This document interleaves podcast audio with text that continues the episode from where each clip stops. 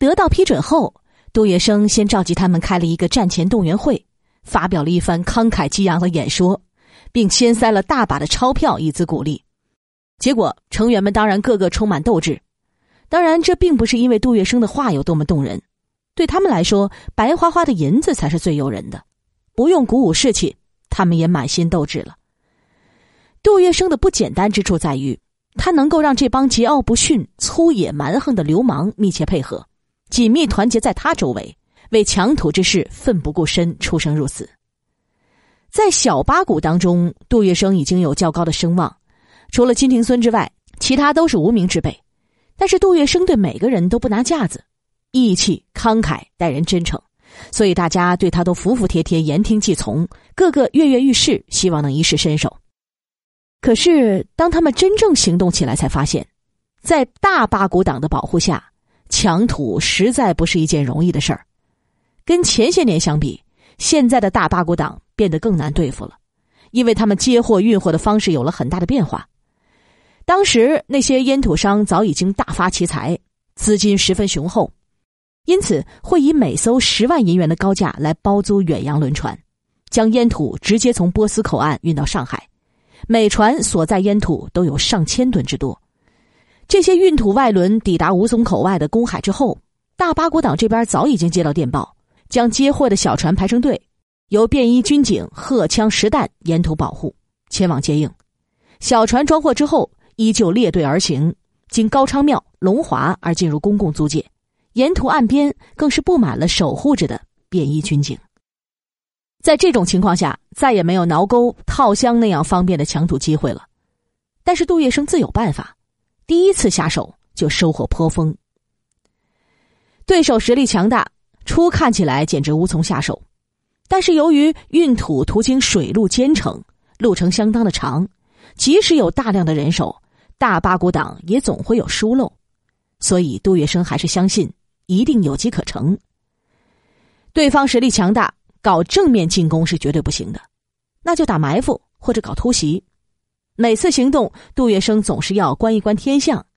这当然不是他有多么迷信，而是遇到月黑风高、狂风大作或者雨雪天气，大八股党常常会疏于防备。杜月笙先派人做好精密的调查，再尽量在最短的时间内做好谋划，合理分工，妥善布置后，找准时间，以最迅猛的动作抢土。然后以最快的速度逃回法租界。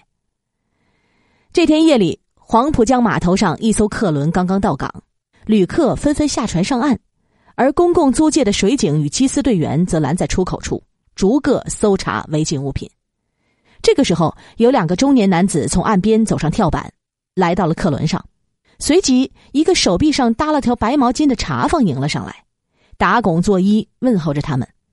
等问清了姓名之后，那个茶房就带着他们来到了头等舱的门口，用手指在门上扣了三下，接着喊道：“洋行的两位大先生来了。”只听屋里一个中年男子应声答道：“请进。”原来这两个人就是沈杏山手下的郭海山和戴不祥，他们都是大八股党的成员。两个人进门后，不到一刻钟的时间，各提了一只大皮箱出来。后面还跟着一个穿长衫、戴金丝边眼镜的中年汉子。他们三个人来到船尾，用一根很粗的绳子拴住大箱子往下放。再看下面，正有一只山板在接应着。山板上的四个人接住了大皮箱之后，就将他们放在了山板内几捆稻草的下面。然后一个人用竹篙对准船屁股一点儿另一个架起支橹来，山板就直往浦西方向摇去。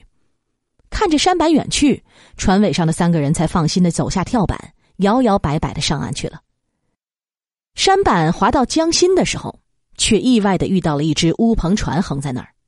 山板上的几个人觉得情况可能不妙，但事到临头无法躲避，他们只能尝试着从乌篷船的旁边擦过去。但是，正当山板滑到乌篷船一旁的时候，船里边突然蹦出了六七个蒙面大汉，其中有两个。用高头勾住小山板的船帮，而其余几个都亮出了手枪，上前狠狠的逼住了山板上的四个人。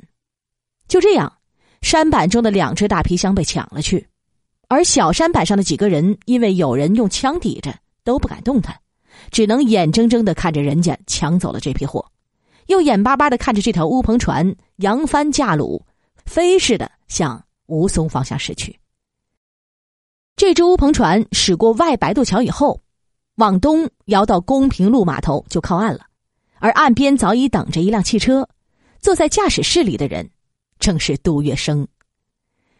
等两只皮箱搬上车之后，杜月笙很平静的问道。今晚的事儿没露馅吧？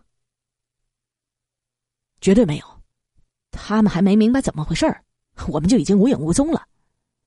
回答的人是小八股党之一的顾家堂。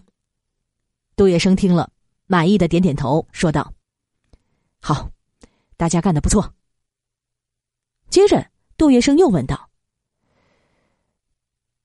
山板上总共几个人？”啊，四个。谢宝生肯定在里边，还有一个好像是季云清，另外两个我就不认得了。杜月笙听了一笑，说道：“哼，谢宝生这事儿做的漂亮，明天你找人送根条子给他。”说到这儿，杜月笙就启动了汽车，载着两只大皮箱，直奔同福里黄公馆驶去。那两只大皮箱里装的当然是烟土。而这次打劫事件正是杜月笙与谢宝生联合策划的，有谢宝生做内应，杜月笙对沈杏山一伙的行踪自然是掌握的十分准确，于是成功的劫持了这两大皮箱的上好烟土，这可以说是小八股党与大八股党之间的第一次交手，结果小八股党完胜，当然这在很大程度上是因为大八股党中出现了叛徒和内奸，这次失手让沈杏山暗暗吃惊。他实在想不出上海滩有哪个人敢跟他如此叫板，况且就算那个人有如此胆量，他的行动都是严格保密的，对方怎么会对自己这边的情况掌握的如此确切呢？沈星山派人四处查访了几天，却一无所获。在进行调查的同时，沈星山在接货的时候也更加小心，为了做到更加保险，他把接货的地点改到了吴淞口，接货的方式也有所变化。但是这些都没有用，烟土再次被劫，对方感觉好像有一只眼睛在天上盯着一样，自己的一举一动无论如何都瞒不过人家。这下，沈星山不禁起了疑心：难道自己的队伍中有了奸细？当然，沈星山马上又否定了这个想法，因为那些弟兄都是跟着自己出生入死闯过来的，哪能轻易就被人收买背叛自己呢？可是沈星山又实在想不出别的原因。如果真的是自己的队伍中有了内奸，那麻烦可就大了。想到这儿，沈星山不禁打了个寒战。这一次得手，使杜月笙和小八股党感到异常振奋。杜月笙本来以为这是一块非常难啃的骨头，但是一旦上手，他们惊喜的发现事情并没有他们想象的那么困难。此后。杜月笙带着小八股党抢夺烟土，屡屡得手，这大大鼓舞了杜月笙从事烟土生意的信心，也使得他不再满足于这种零星的散抢，而是要进一步扩大行动的规模。于是，他向黄金荣和林桂生进言道：“以我的看法，当前的形势对我们非常有利，从事烟土这种一本万利的好买卖，正当其时。